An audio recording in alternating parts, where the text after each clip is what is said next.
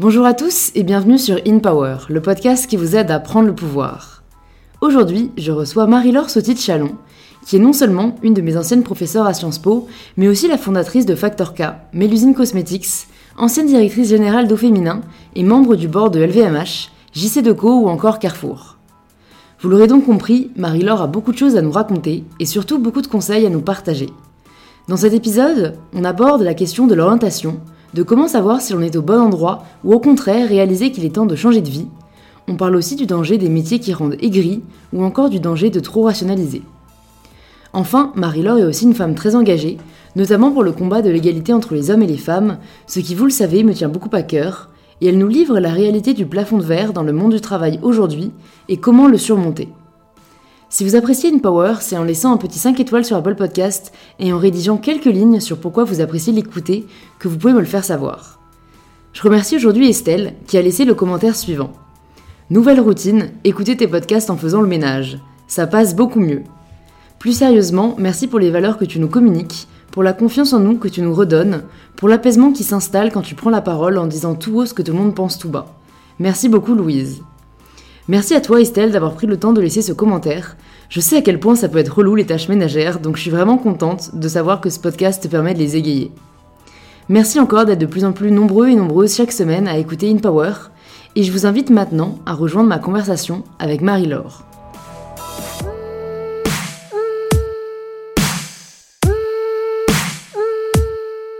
Bonjour Marie-Laure. Bonjour Louise. Bienvenue sur Power. Je suis euh, super contente de te recevoir parce qu'en plus, pour euh, ben, mes auditeurs, mes auditrices, Marie-Laure est une ancienne professeure que j'ai eue à Sciences Po euh, sur le cours Les médias mutants, mais en parallèle, bah, tu es aussi entrepreneur depuis pas mal de temps. Donc, est-ce que tu peux commencer à te présenter de la façon que tu souhaites aux personnes qui nous écoutent? Oui, je trouve que c'est une super intro de retrouver une élève, surtout une super élève. je fais toute ma carrière dans les médias et c'est le sujet qui me passionne. Ouais. C'est les médias, les audiences, la monétisation, le travail avec la communauté. Voilà, c'est tout ça qui a, fait vraiment ma vie dans l'ensemble des, des, parcours que j'ai traversés en France ou à l'international. Ok. Et quand tu avais, euh, allez, 20 ans, qu'est-ce que tu voulais faire? Est-ce que tu avais déjà cette appétence pour les médias? Oui, c'était ça qui m'intéressait et je ne savais pas si je voulais être journaliste ou si je voulais m'occuper de la pub ou si je voulais m'occuper de, euh, du business des médias. Je ne savais pas exactement. Ce que je savais, c'est que c'était ça le secteur dans lequel je voulais être. Ok. Et ça a été quoi ton premier job? Ça a été un job terrible dans une toute petite... Euh, supplément économique euh, du nouvel observateur qui s'appelait Atlas Eco, qui correspondait bien au profil Sciences Po euh, études, mais qui était microscopique, évidemment. Euh, après, on s'en rend compte qu'après. C'était la porte d'entrée et il fallait trouver une porte d'entrée. Ouais. Donc, tu es rentrée quoi, dans les médias dès la fin de tes études Je suis rentrée directement pour fabriquer des petits articles, aller vendre de la pub, faire tous les métiers à la fois. Et puis, je gagnais la moitié du SMIC. Et à un moment donné, euh, ce qui était quand même pas génial après Sciences Po, mais ça m'était égal parce que j'étais dans le secteur qui m'intéressait. Et je pense que ensuite, la chance que j'ai eue, c'est que euh, les médias ont une période de croissance incroyable. C'était un monde un peu de l'entre-soi euh, et donc il y avait de la place pour les jeunes diplômés. Je ne sais pas si c'est encore le cas.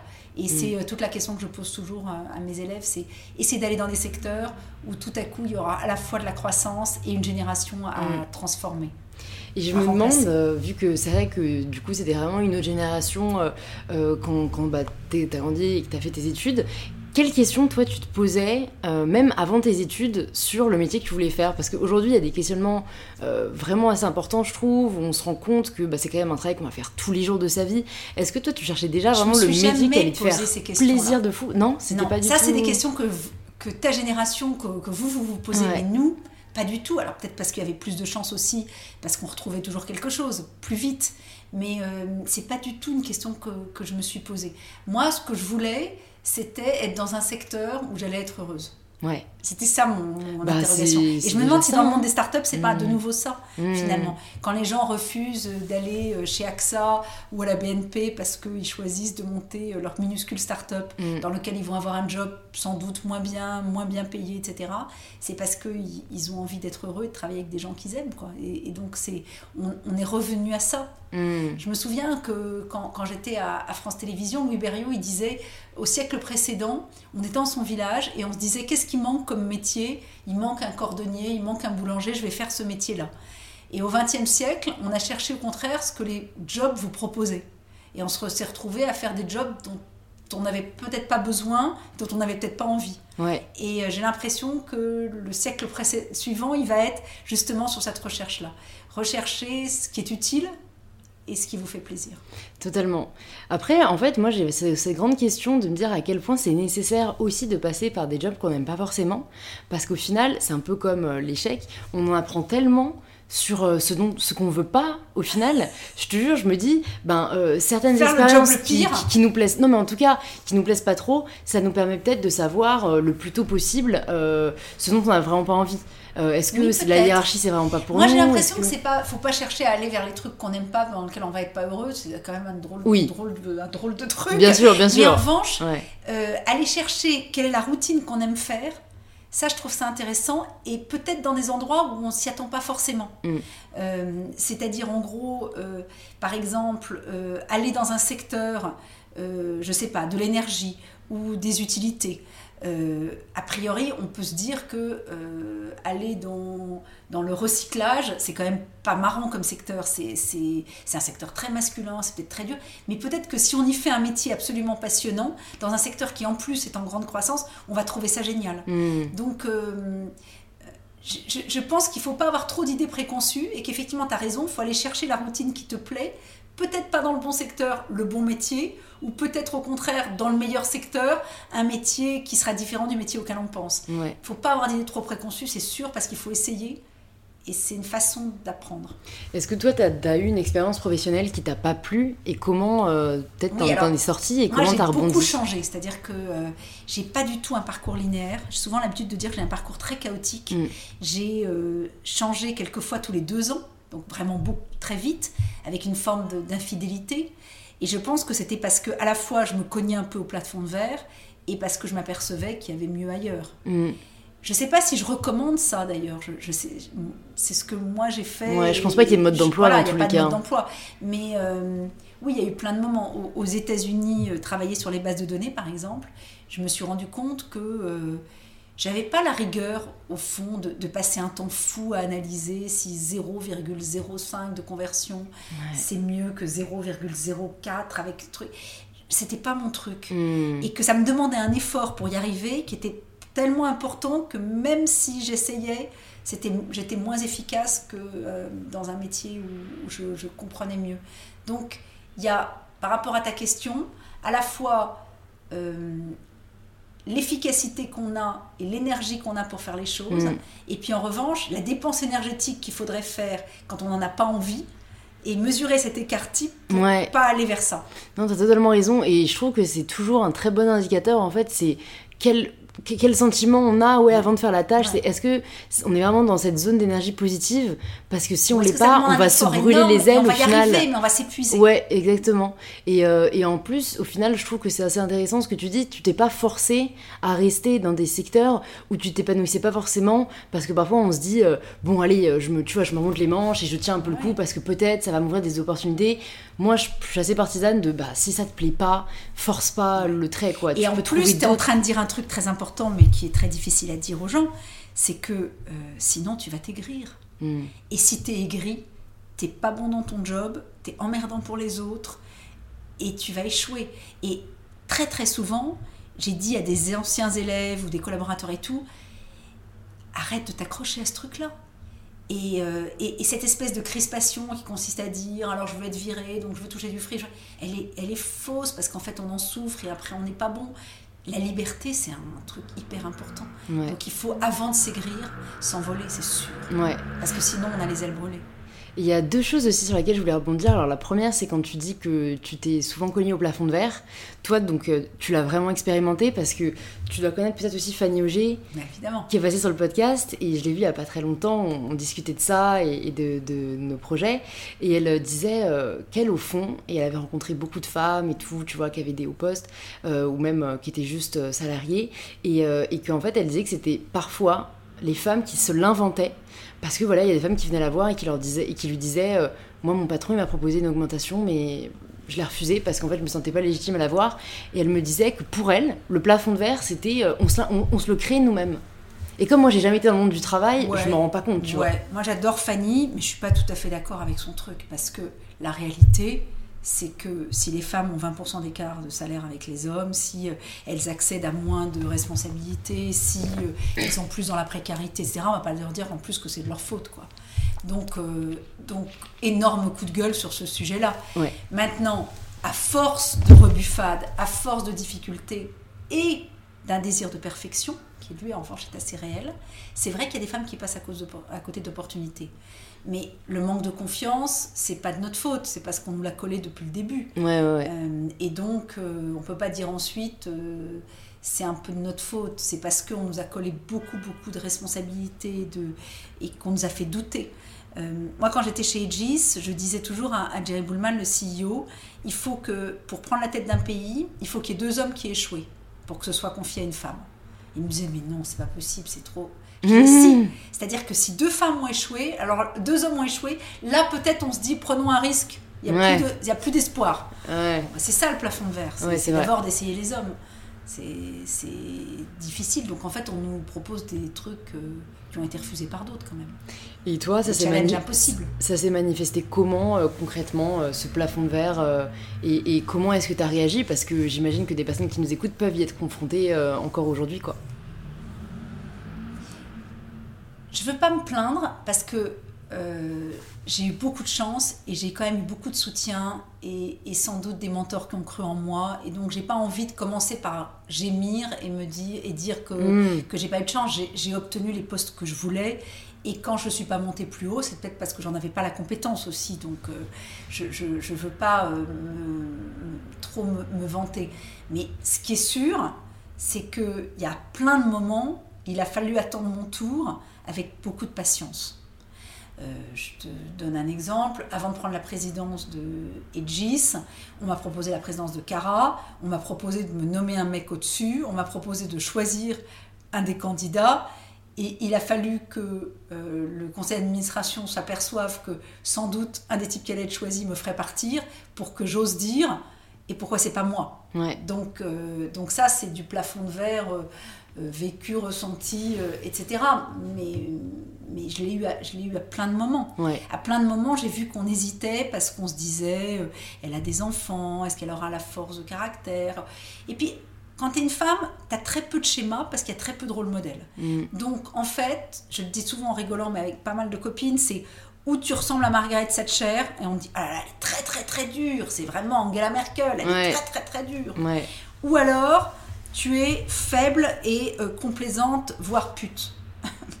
Donc, euh, on a tendance à te dire, les, reproches qu'on a fait à Edith Cresson, euh, ah oui, mais elle est la maîtresse du président, quoi, en gros. Et donc, tu te dis, mais, mais comment ça se fait qu'il n'y ait pas plus Ou alors, elle est un peu hystérique. voilà, alors ça, c'est, on te dira ça, c'est royal. On te retombe toujours sur des clichés qui font que tu peux pas être toi. Et, que, euh, et que pour un homme, on le dirait tu es très charismatique, il a un très fort caractère, une très forte vision, etc. Enfin, c'est, tu connais ce, ce, cas à Harvard de euh, Howard ou Rosen. Ces deux cas marketing où on présente le même, les mêmes choix. Dans un cas, on trouve que l'homme est hyper euh, charismatique, c'est un vrai leader, et dans l'autre, on trouve que elle, elle est terrible, elle est castratrice, etc. C'est le même cas. Ouais, ouais. Bon, donc c'est ça que j'ai trouvé difficile et c'est ça que j'ai rencontré souvent. Euh, et puis enfin, le truc qui me paraît aussi euh, à souligner tout le temps, c'est que je trouve qu'on n'est pas formés, nous les femmes, à la sororité. Les hommes sont formés à la fraternité.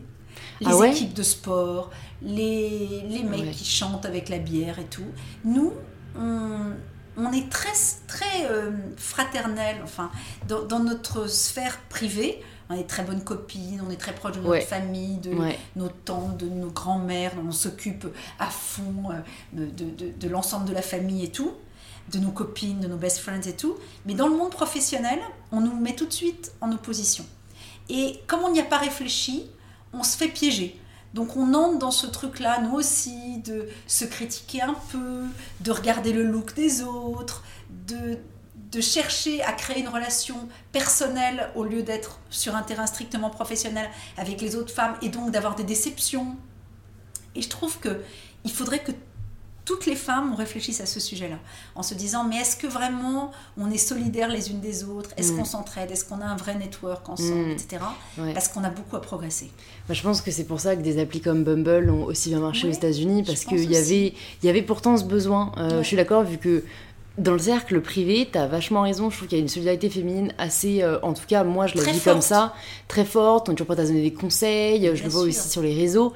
Mais c'est vrai que dans le monde professionnel, euh, c'est tout de suite une rivalité. Il y a une étude euh, incroyable qu'on avait faite sur Au Féminin, où on avait demandé aux femmes, et je crois qu'il y avait plus de 60% des femmes qui préféraient travailler avec un homme. Ah ouais. Et elles disaient systématiquement, les femmes sont plus exigeantes, plus elle voulait pas avoir des femmes boss. Mais en mm. fait, c'est parce qu'elles n'en avaient jamais eu. et donc, elles se racontaient un schéma sur la femme euh, boss en disant elles sont toutes méchantes. C'était effrayant. Et quand on discutait avec elles une par une, elle disait non, mais c'est vrai, pourquoi tu lui dis ça en fait? Mm. elle, voyait bien qu'il y avait quelque chose qui était biaisé.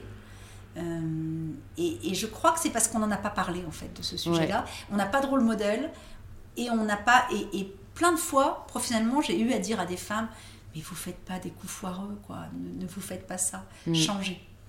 Ça m'intéresse de savoir si toi, tu as eu conscience de ça quand tu as eu des enfants, parce que je pense que ça commence à ce moment-là, dans la façon dont on les élève, parce qu'il y a des femmes qui ont beau avoir des hauts postes, qui ont beau être entrepreneurs, qui parfois se surprennent elles-mêmes à perpétrer les schémas ou à valoriser l'homme d'une certaine manière en lui disant c'est bien, t'es fort, et à dire plutôt à la fille euh, c'est bien, t'es mignonne, tu vois. Ouais. C'est cliché, mais bah j'ai l'impression qu'il y a une réalité. Euh, mais t'as raison. Mais, le problème, on ne donne pas à la femme, dès qu'elle est enfant, euh, la possibilité de, de, se que projeter. Tu sais que, que les, études là-dessus ont été incroyables. Quand tu apprends à marcher, un petit garçon, une petite fille, t'apprends pareil. C'est-à-dire que tu traverses la pièce et t'avances pour aller vers les bras de la personne qui te les tend.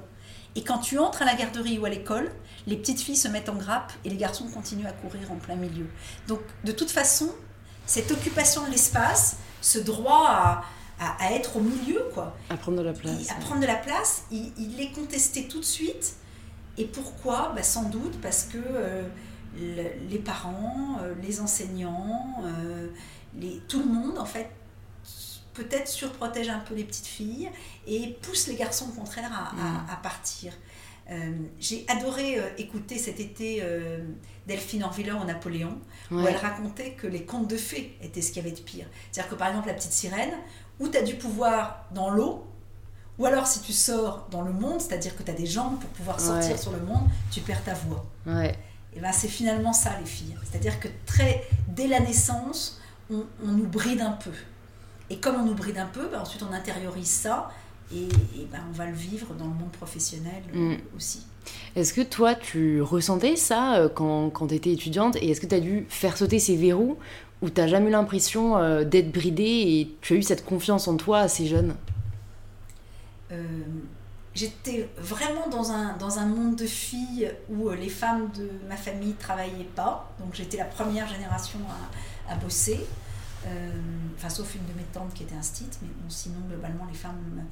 Mais en même temps, c'était des femmes très féministes et très fortes. Ouais. Euh, je raconte quelquefois que ma grand-mère était en classe avec Simone de Beauvoir au cours Providence, donc c'était quand même de la chance. Ouais. Donc il y avait quelque chose qui était, qui était quand même euh, porté. le fait que les femmes n'aient pas le droit de vote jusqu'en 45, c'était quand même, on en parlait tout le temps. Donc il y, avait quelque chose qui faisait que on était hyper féministe, mais en ayant peur un peu d'être suffragette, donc en ayant tendance à être féministe dans l'ombre, à le mm. cacher un peu parce que sinon ça fait peur aux autres. Mm. Et je trouve que beaucoup de femmes que j'ai connues, en tout cas la dernière génération des médias avant moi, elles étaient un peu dans ça. C'est-à-dire, on peut se battre, on peut y aller, mais il faut s'écraser un peu, sinon les hommes ne nous laisseront pas la place. Et puis ça a complètement changé là. Mais enfin, il faut que tu saches quand même que même au moment de, de MeToo, moi, il y avait beaucoup de gens qui me disaient Mais c'est un épiphénomène, c'est franco-français, ça va pas durer.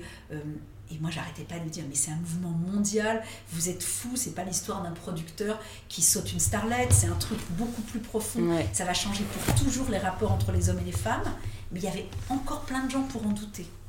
Euh, donc, euh, donc au fond, cette période, elle est très courte, quoi. C'est 45-2018, euh, et, et, on a encore... Enfin, on a quand même beaucoup de chance d'être dans ce pays où on arrive à en débattre. Mm. Mais le combat, il n'est pas du tout gagné, pas du tout fini. Mm. Donc j'ai chaque euh, semaine l'impression qu'il euh, y a encore beaucoup à conquérir. Ouais.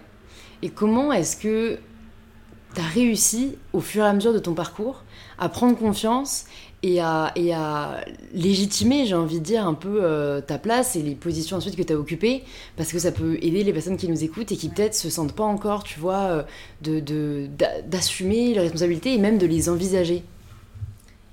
Euh, c'est vraiment difficile de, de, dire comment avoir confiance en soi. C'est vrai. C'est ça en fait que mm. tu cherches. C'est comment avoir confiance en soi pour essayer de de faire le mieux possible. Euh, je pense que peut-être deux, trois conseils. Euh, être vraiment foncièrement optimiste. Considérer que euh, demain va toujours être un meilleur jour. prendre des risques. même si ça semble difficile, même si on gagne toujours à prendre, à prendre des risques. Euh, expliquer ce qu'on fait et où on va, euh, ça donne confiance aux actionnaires, ça donne confiance aux, gens avec qui on travaille, euh, ça donne confiance aux gens qu'on dirige. assumer ses erreurs, parce que parce que c'est ce qui fait avancer aussi. et puis, je crois que c'est ça les leviers en fait. Euh, c'est aussi simple que ça. Et aussi un autre truc, c'est euh, être fidèle. Euh, fidèle à, à, ce à quoi on croit, fidèle aux gens avec qui on a travaillé. Tu vois, par exemple, tout à l'heure, tu parlais des élèves. Eh ben, les élèves, ils sont pas fidèles.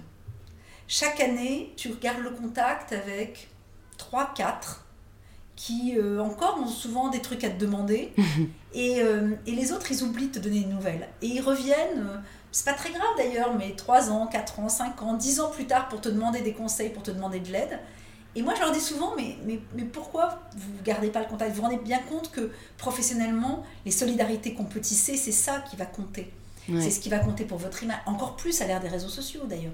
Pour votre image, pour vous, pour générer plus de business et des conseils, machin. Et, et en fait, tisser des, des, des relations vraies, euh, être fidèle, euh, c'est hyper important. Et c'est tellement plus simple en fait de, garder des relations avec des gens qu'on connaît et qu'on aime bien hmm. que d'aller chercher toujours des nouveaux. Oui, c'est vrai. ou euh, d'être opportuniste, comme tu l'as dit, ça, fait un peu, ça tombe un peu comme un cheveu sur la soupe. C'est dommage. Donc, euh, donc je pense que c'est ça qui m'a permis de réussir. Hmm. Je, je, suis revenue dans des boîtes dans lesquelles j'avais travaillé, hmm. où j'ai retravaillé avec des boss avec qui j'avais travaillé. Euh, j'ai recroisé des actionnaires que, que, qui avaient une bonne image de moi. j'ai plutôt essayer de toujours tenir mes objectifs et, et donc j'ai bâti une réputation. Mm. Euh, et après, j'ai essayé de, de j'ai essayé d'aider le plus que je pouvais euh, les, les, les, gens avec lesquels j'avais travaillé. Ouais. Euh, ça, on s'en souvient toujours. Hein. Parce qu'on s'en souvient, les clients, les collaborateurs. Et donc, c'est ça que, finalement, c'est ça que tu peux bâtir. Mm. Le reste, ça compte pas, mm. peut-être. Et donc, tu faisais cet effort conscient de garder contact avec euh, les personnes que tu avais rencontrées, parce que non seulement tu as rencontré beaucoup de monde si tu as eu euh, tous les postes dont tu nous parles, mais en plus, je trouve que parfois, par manque de temps ou, par peur de déranger, et je pense que les élèves, euh, pour rebondir sur, sur, ce que tu as dit, il y, a une, y a une peur assez importante. Moi, je pense que, tu vois, toi, je t'ai recontacté parce qu'en plus, moi maintenant, je suis dans l'agence de féminin, les gens te connaissent, on a des amis en commun, donc j'avais l'impression, voilà, de, de, il y avait une certaine proximité, mais, je n'oserais pas trop, tu vois. On avait aussi le PDG d'M6 en prof, je me ferais pas lui envoyer un email. Euh, au fait, j'ai beaucoup aimé votre cours, est-ce que vous voulez prendre un café, quoi? Mais, c'est une erreur. C'est une erreur parce que comme en plus il y en a très peu qui le font, quand tu le fais, on, se souvient de toi. Ouais, c'est vrai, c'est vrai. Euh, et puis, et puis ça prend pas de temps en fait. De toute façon, les élèves, ils te dérangent tout le temps pour des trucs à la noix du genre est-ce que je peux reporter mon devoir d'une semaine? Est-ce que je C'est quand même plus sympa d'être appelé pour te dire tiens j'ai tel job, est-ce que vous pensez que je devrais prendre ça ou ça? Ou tiens j'ai tel truc machin plutôt que euh, donc non, je pense qu'il n'y a pas de limite à ça. Euh, et puis si par hasard les gens ne te répondent pas, parce que ça arrive aussi, les gens qui ne sont pas bien élevés, c'est pas très grave, t'as pas perdu de temps de toute façon. C'est vrai, non mais en plus c'est un euh, message que je partage beaucoup, qu'il faut oser, hein, mais c'est toujours plus difficile à appliquer pour soi-même que pour les autres. C'est vrai, t'as raison. Je me demandais aussi, vu que bah, là du coup maintenant tu as fondé Mélusine dont tu vas nous parler, euh, pourquoi est-ce que tu as attendu aussi longtemps avant de, monter une boîte? Est-ce que tu t'étais posé la question avant? Et quelle différence en fait euh, tu, as Comment tu as vécu le fait d'être à la fois euh, dans le monde euh, voilà du travail salarié et à la fois chef d'entreprise? Parce que j'ai rarement les deux profils et c'est souvent l'un ou l'autre. Les deux sont très intéressants, mais du coup tu vas pouvoir nous faire le petit comparatif. J'aime bien cette question parce que je me la suis posée il n'y a pas très longtemps. En fait, je trouve aussi très intéressant quand, quand tu vieillis d'avoir plusieurs trucs différents. C'est-à-dire que finalement, euh, savoir ce que c'est que de diriger un groupe de 5000 personnes, ce que c'est que de diriger une boîte de 100 personnes, une boîte cotée, une boîte pas cotée, une boîte familiale, une boîte... Bon, c'est ça qui enrichit en fait. Parce qu'à chaque fois, une boîte internationale, une boîte franco-française et tout, c'est... Moi, j'aime bien comparer des actionnaires allemands avec des actionnaires anglais. Enfin, j'aime bien... Ce... J'ai l'impression d'avoir voyagé, quoi. Donc ça, je, trouve ça, je trouve ça hyper intéressant. Si j'avais jamais rien créé, c'est parce que j'avais peur. Il faut que j'accepte euh, cette petite auto-psychanalyse. j'avais peur, je ne m'en sentais pas la compétence. En, en, 2000, je crois que Pascal Joseph m'a dit il faut que tu crées une boîte dans l'Internet, euh, crée une régie. Euh, je, non, je crois même que c'est pire. Il me l'a dit en 97. Donc, ah, l'année de ma naissance. Voilà, tu vois. Il m'a dit crée une régie Internet. Et je me dis, mais t'es fou, ça va être minuscule. Enfin, j'avais peur. En 2003, Kevin Ryan, qui a créé euh, tout, ce qu'on connaît, était le patron de DoubleClick, il a créé euh, plein de médias, il est à la tête de, aux États-Unis de, dizaines de, très grosses boîtes, etc., comme Mongo et tout. Il m'a dit, lance-toi dans les commerces. Mais à chaque fois, j'avais peur, en fait. Et donc, euh, j'avais besoin d'apprendre, sans doute, j'avais besoin d'essayer. Puis j'avais besoin d'être sans doute mise au pied du mur. Mm. Et là, quand j'ai quitté au féminin le, soir de la vente, mm. euh, je me suis dit qu'est-ce que je fais? Je recherche un job euh, corporate? J'avais fait le tour. Mm. Euh, où, j'essaye au contraire de, de, de, faire enfin ce dont j'ai envie depuis longtemps, c'est-à-dire prendre le maximum de risques et de monter un truc familial. C'était ça dont j'avais vraiment envie. Et avec le recul, du coup, est-ce que tu aurais souhaité le faire plus tôt? Moi, j'essaye d'avoir jamais de regrets. Donc, tu me poses une question qui est. Euh, je, me suis jamais posé cette question-là, sinon j'aurais passé ma vie à avoir des regrets. C'est vrai. Et, euh, et, et, tu sais, je suis une yogi, et les yogis, on doit être ancré dans le présent. Donc, même si tu en as envie de te dire qu'est-ce que j'ai pas fait, qu'est-ce que j'aurais dû faire, ou qu'est-ce que je pourrais faire, qu'est-ce que ça n'avance rien. T'as pas le droit. Ouais, ouais, donc, euh, donc, je suis, je m'empêche. C'est contre la règle yogi. Ouais, c'est une bonne règle. Non, mais en tout cas, je pense beaucoup que tout arrive pour une raison et que, tu vois, il faut laisser le temps au temps. Et je pense que, euh, en plus, tu as appris tellement de choses de par ton parcours que ça arrivait au bon moment. Moi, je me demande juste parce qu'en fait, on est aussi dans une génération et, dans une société qui, glorifie l'entrepreneuriat. Euh, voilà, moi, je suis aussi entrepreneur, j'aime beaucoup ça. Et, je trouve qu'il y a une énergie qu'on met dans nos projets qui, est vraiment euh, incomparable. Cela dit, je pense pas que ce soit fait pour tout le monde. Non, je suis et, et, je, voilà, et j'ai aussi peut-être envie de dire personnes qui nous écoutent, il y a aussi peut-être du bon si vous, vous avez envie de tester le monde du travail. Euh, il y a toujours des, des compétences qu'on y apprend et ça, c'est aussi l'école de la vie. Quoi. Avec toi. Et je pense que c'est même un énorme. Il y a deux pièges actuellement. C'est ce délire de, euh, de, de la start-up euh, qui n'est pas faite pour tout le monde parce que mm. c'est fou ce qu'on subit. Enfin, si c'était facile, euh, ça fait longtemps que ça se saurait. C'est hyper dur, on se prend des coups énormes, il n'y a pratiquement que des problèmes. Et donc, euh, c'est hyper dur. Et par ailleurs, il y a trop d'argent. Et donc, euh, il y a trop de facilité aujourd'hui à emprunter pour zéro, euh, à avoir des valos euh, absolument monstrueuses, qui te créent un monde complètement artificiel. Et donc, au lieu d'avoir une petite boîte qui pourrait marcher, faire vivre une ou deux personnes, ce qui est déjà hyper bien, carrément. et ben, tu te crois que ton truc, il va valoir 100 millions, etc. Et les 9 dixièmes des gens que je rencontre, dont la motivation unique, c'est de se dire, je vais gagner beaucoup d'argent, euh, ils vont dans le mur, c'est mm. sûr et certain. D'ailleurs, j'en ai financé quelques-uns qui sont allés dans le mur mm. parce que ils ne l'ont pas fait pour les bonnes motivations. Mm. Donc, euh, il faut le faire que si on est vraiment porteur d'une vision, ce que tu me disais par exemple sur ta vision, sur euh, ce que vraiment tu as apporté comme, comme combat, et qu'on est prêt à prendre tous les coups. sinon, il faut surtout pas le faire ou on peut le faire à côté. Enfin, on peut aussi investir un peu avec des copains. Et puis le jour où les fondateurs de Marmiton, c'est ce qu'ils ont fait. Pendant 2-3 ans, ils avaient un boulot à côté. Puis le jour où ils se sont sentis euh, prêt, à, prêt à partir. Mais il ne faut pas partir comme objectif en se disant moi, ce que je vais, c'est faire fortune et lever beaucoup d'argent. Ouais. Parce que ça, ça rend très malheureux. Et du coup, est-ce que tu peux nous en dire plus là sur euh, la boîte que tu viens de monter euh, Quelle a été la réflexion derrière Et quels sont peut-être déjà, déjà, les apprentissages euh, que tu en as tirés et que tu peux partager Alors en quelques mois seulement, hein, parce que c'est tout, tout, ouais, c'est tout récent. J'ai voulu créer Factor K pour travailler sur la génération d'audience organique et la monétisation. Je me suis dit finalement, je vais revenir à quand on veut créer sa boîte, il faut revenir à ce qu'on sait faire le mieux. Ce que je sais faire le mieux, c'est ça. C'est créer des audiences, des communautés, et ensuite trouver les moyens de les monétiser. Euh, du coup, ça me fait travailler avec des boîtes que j'admire énormément, comme Chef Club, comme Thriller, comme Init, qui sont euh, vraiment des, des startups qui ont une vision, sont mm. porteurs d'un sujet, qui ont des énormes communautés et qui vont, euh, comme Chef Club, par les ustensiles, les livres, trouver la monétisation, ou Thriller par Apple, Apple Music ou par les grandes majors, trouver par les influenceurs la monétisation, Init qui cherche à faire des objets connectés qui vont complètement révolutionner l'assiette et la façon qu'on va avoir de, construire sa consommation alimentaire. Et je trouve ça hyper intéressant de travailler avec eux et, d'être finalement exactement comme j'étais chez Au Féminin avec les boîtes qui étaient chez nous, où euh, on passait notre temps à se dire comment faire grandir ces projets en, portant une vision et en allant chercher leur business model. Et puis en même temps, je me suis dit, j'ai pas du tout envie de devenir quelqu'un de théorique, mm. euh, parce que c'est chiant. J'ai envie d'expérimenter et de pouvoir donner des conseils après avoir nous-mêmes essayé des trucs.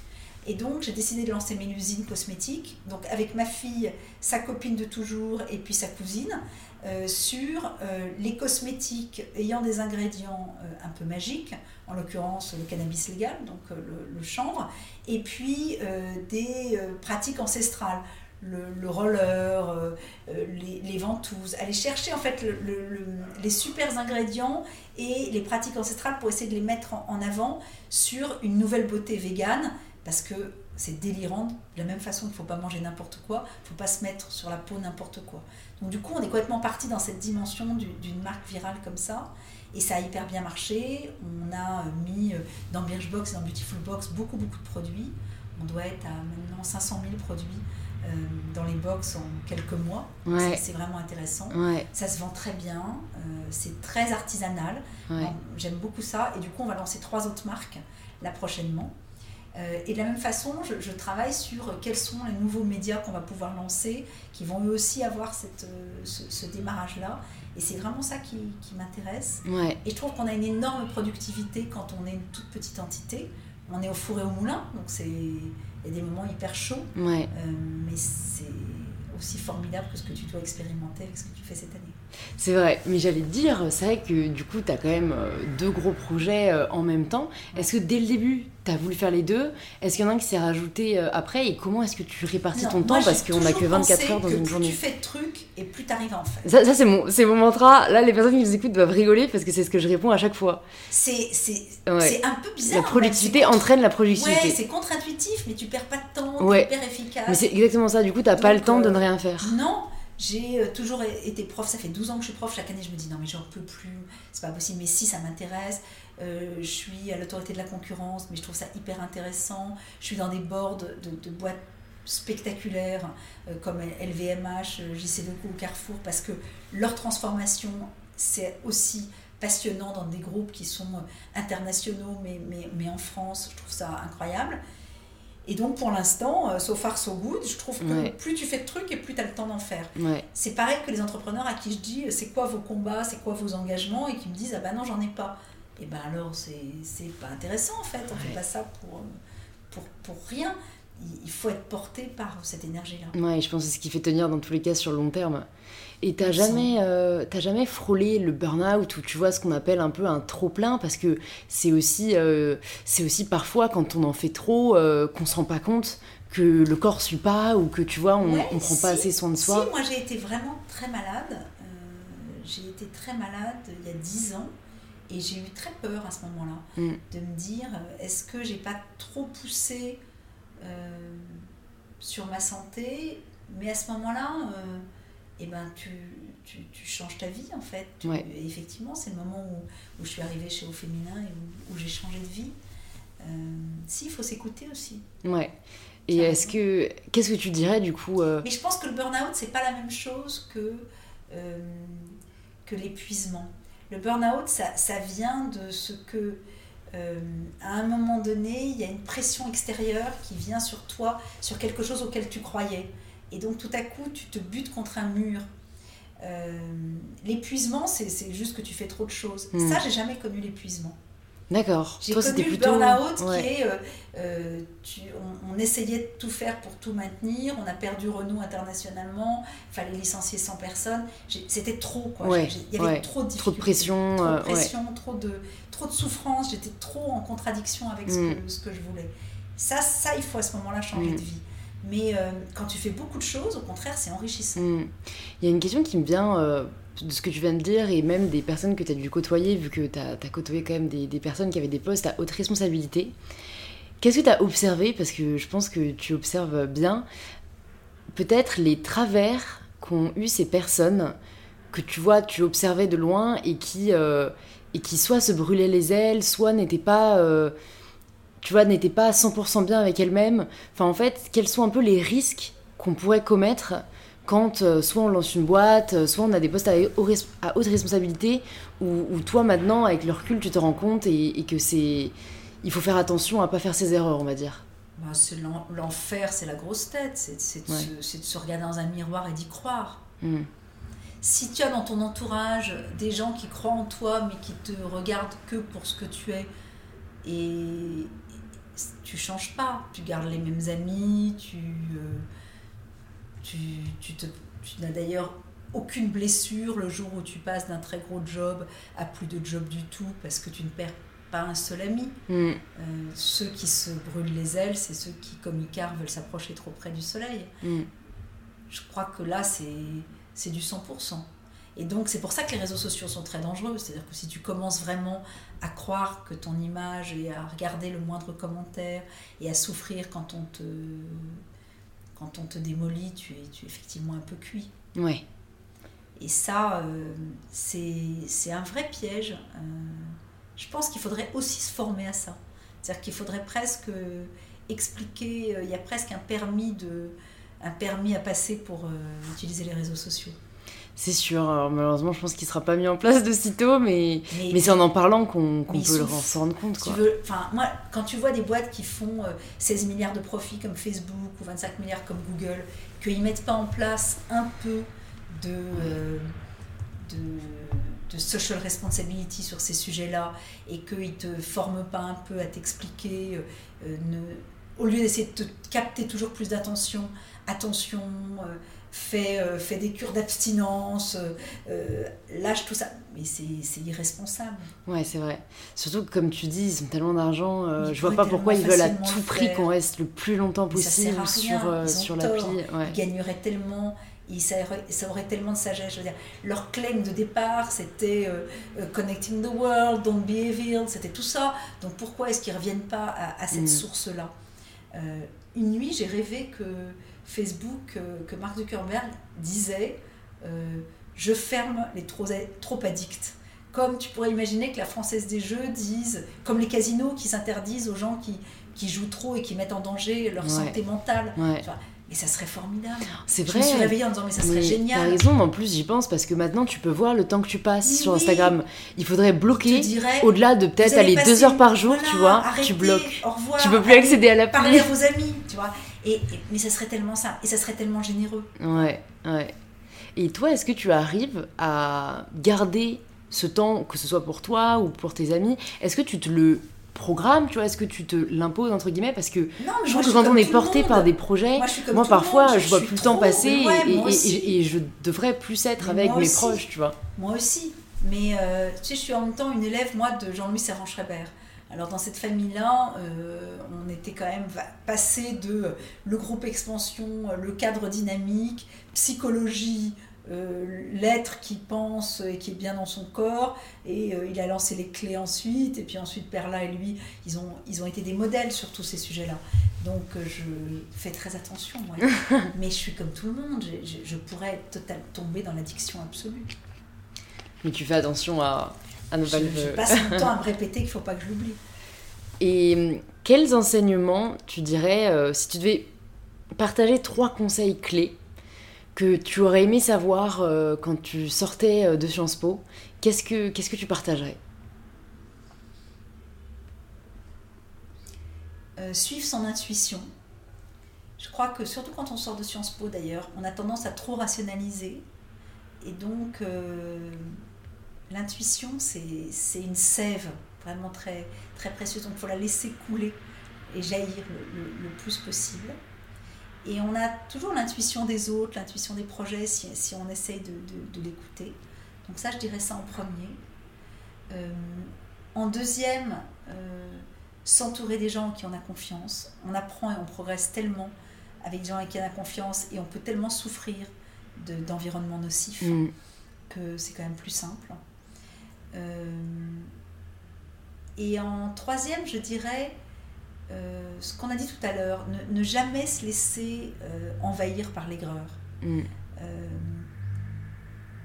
Dans, dans, ma famille, on, on dit toujours qu'il il y a quelquefois des petites casseroles de haine recuite où on ressasse, mais machin, qui m'a dit ça et qui m'a fait, et tu te souviens, et blabla, et tout ça.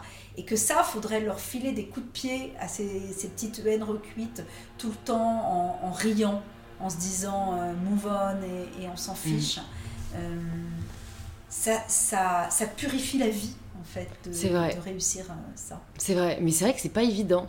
Je trouve que autant on peut contrôler beaucoup de choses, mais parfois le ressentiment, c'est pas évident, ou, les, ou les remords qu'on a envers soi-même, alors que ça, n'apporte rien, rien, ça n'apporte rien de positif.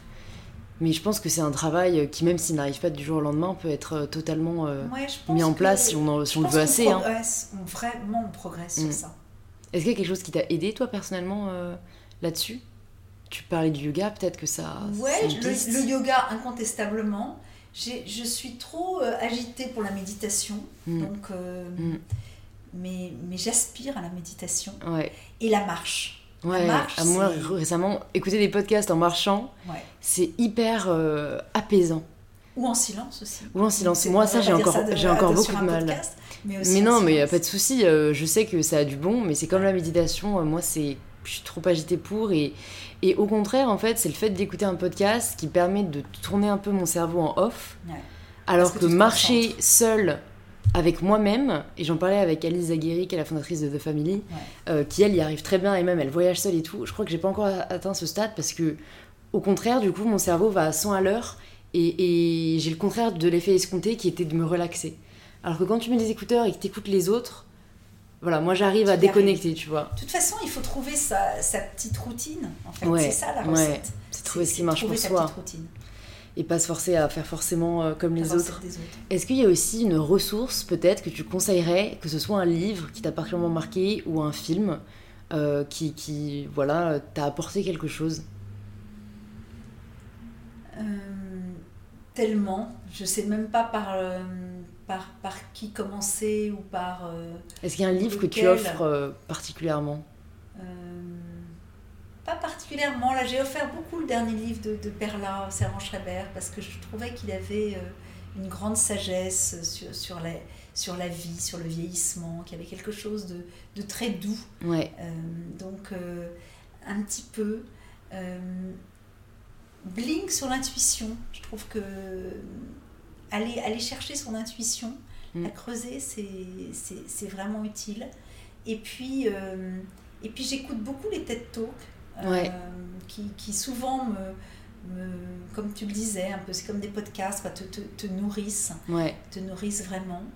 Euh, le désert. Le, désert est. j'ai fait euh, des, des, treks dans, dans, les déserts proches de nous qui paraissent aujourd'hui plus difficiles. Je suis allée dans les déserts de, de Libye, d'Algérie, etc.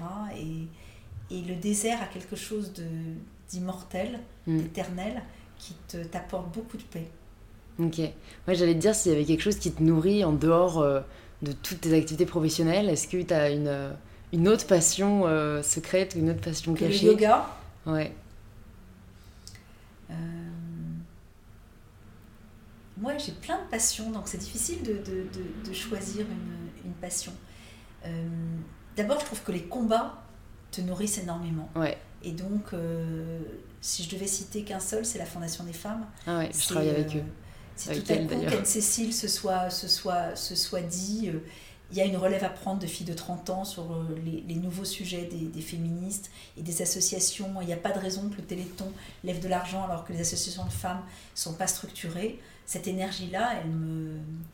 les aider, ça me nourrit énormément. Ouais, c'est vrai. Et c'est admirable, je trouve, de consacrer euh, sa vie à, l'autre et à aider euh, celles qui en ont le plus besoin. Oui, puis tu arrives à finalement des combats très simples. C'est-à-dire que quand Là, euh, on, va ouvrir finalement, euh, rue de Vaugirard, euh, un musée ou un lieu pour réfléchir à l'égalité des hommes et des femmes. Mm.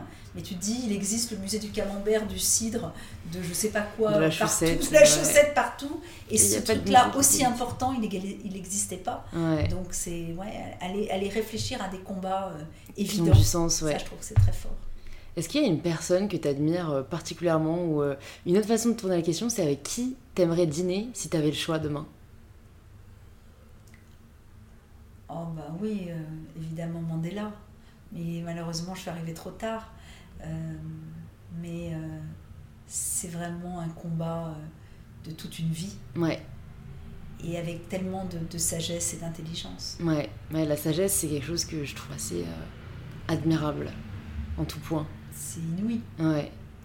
Et donc, euh, ouais, vraiment, sans hésiter. Et comme euh, on arrive déjà à la fin du podcast, euh, je te pose la dernière question, la question signature d'InPower. Ça signifie quoi pour toi prendre le pouvoir de sa vie? Je savais pas que c'était la question signature, alors j'ai pas réfléchi. prendre le pouvoir de sa vie, mais c'est extraordinairement difficile. alors aimer les autres pour pouvoir s'aimer. C'est beau. C'est beau. Et en plus, je pense que certaines personnes vont être surprises en entendant cette phrase parce que souvent, je dis qu'il faut s'aimer soi-même avant d'aimer les autres. Mais c'est plus dans le sens où, particulièrement quand on est une femme, on, parfois on ne s'aime pas comme on est et on va tendance à recueillir l'amour de l'autre comme euh, significatif de, de, notre valeur. Et du coup, quand cet amour n'est plus là, on a l'impression qu'on ne vaut plus rien et, qu'on a placé notre valeur dans. Je comprends très bien que tu dis ça, mais en même temps, je pense qu'il ne faut pas trop s'aimer soi. Ben, en fait, moi, c'est plus peut-être s'accepter. Ah, c'est là où la différence, euh, parfois. Mais, ça, la mais, mais bon, j'ai quand même envie qu'on puisse dire qu'on s'aime sans que ça fasse euh, narcissique ou qu'on ait l'image de, tu vois, comme tu dis, la grossette. en tant que femme, on a vachement de mal à dire, euh, ben, j'aime, j'aime mon corps. Si tu le fais dans l'autre sens, c'est-à-dire que si tu aimes les autres, pour t'aimer toi, en fait, c'est finalement ce que les autres te donnent qui te permet. Mais je vois ce que tu veux dire parce qu'en fait, je vois ça comme un boomerang. Ouais, T'as raison, c'est c'est comme euh, oui, c'est donné sans rien attendre en retour bah forcément et c'est c'est plus fort en fait. Oui, c'est plus fort. Ça, t'as bien raison. Et tu doutes moins. Mm. Mais bon, ça marche. Euh, la majeure partie du temps seulement. Super, bah merci beaucoup Marie-Laure d'être venue sur une Power. Ça m'a fait très plaisir et je suis vraiment ravie parce que euh, je pense que tu as apporter plein de bons conseils euh, à nos auditeurs et nos auditrices. Où est-ce qu'on les redirige s'ils veulent en savoir plus sur toi, sur euh, les, boîtes que tu es en train de monter euh, Est-ce que tu as des réseaux sociaux ou, euh, Sur LinkedIn. Ouais. Sur LinkedIn que je l'ai. Ok, bah donc je mettrai ton LinkedIn dans les notes du podcast avec aussi ben, les réseaux sociaux de Mélusine. Comme ça, ils pourront, voir, ils pourront voir ce qui, ce qui se prépare. Merci beaucoup, à très Merci vite. Louise. Merci beaucoup de votre joint à nous pour cette conversation avec Marie-Laure. Si elle vous a plu, vous pouvez nous le faire savoir en partageant un post ou une story sur Instagram, en taguant Mélusine Cosmetics et MyBetterSelf pour que l'on puisse le voir et interagir avec vous. Vous pouvez aussi envoyer un message à Marie-Laure directement sur LinkedIn pour lui dire que vous avez apprécié l'épisode, ça lui fera très plaisir. Je le laisse dans les notes du podcast et vous pouvez aussi vous abonner pour recevoir gratuitement les prochains épisodes d'InPower. Je vous remercie d'avoir été présent jusqu'ici et je vous dis à la semaine prochaine pour le tout nouvel épisode d'InPower.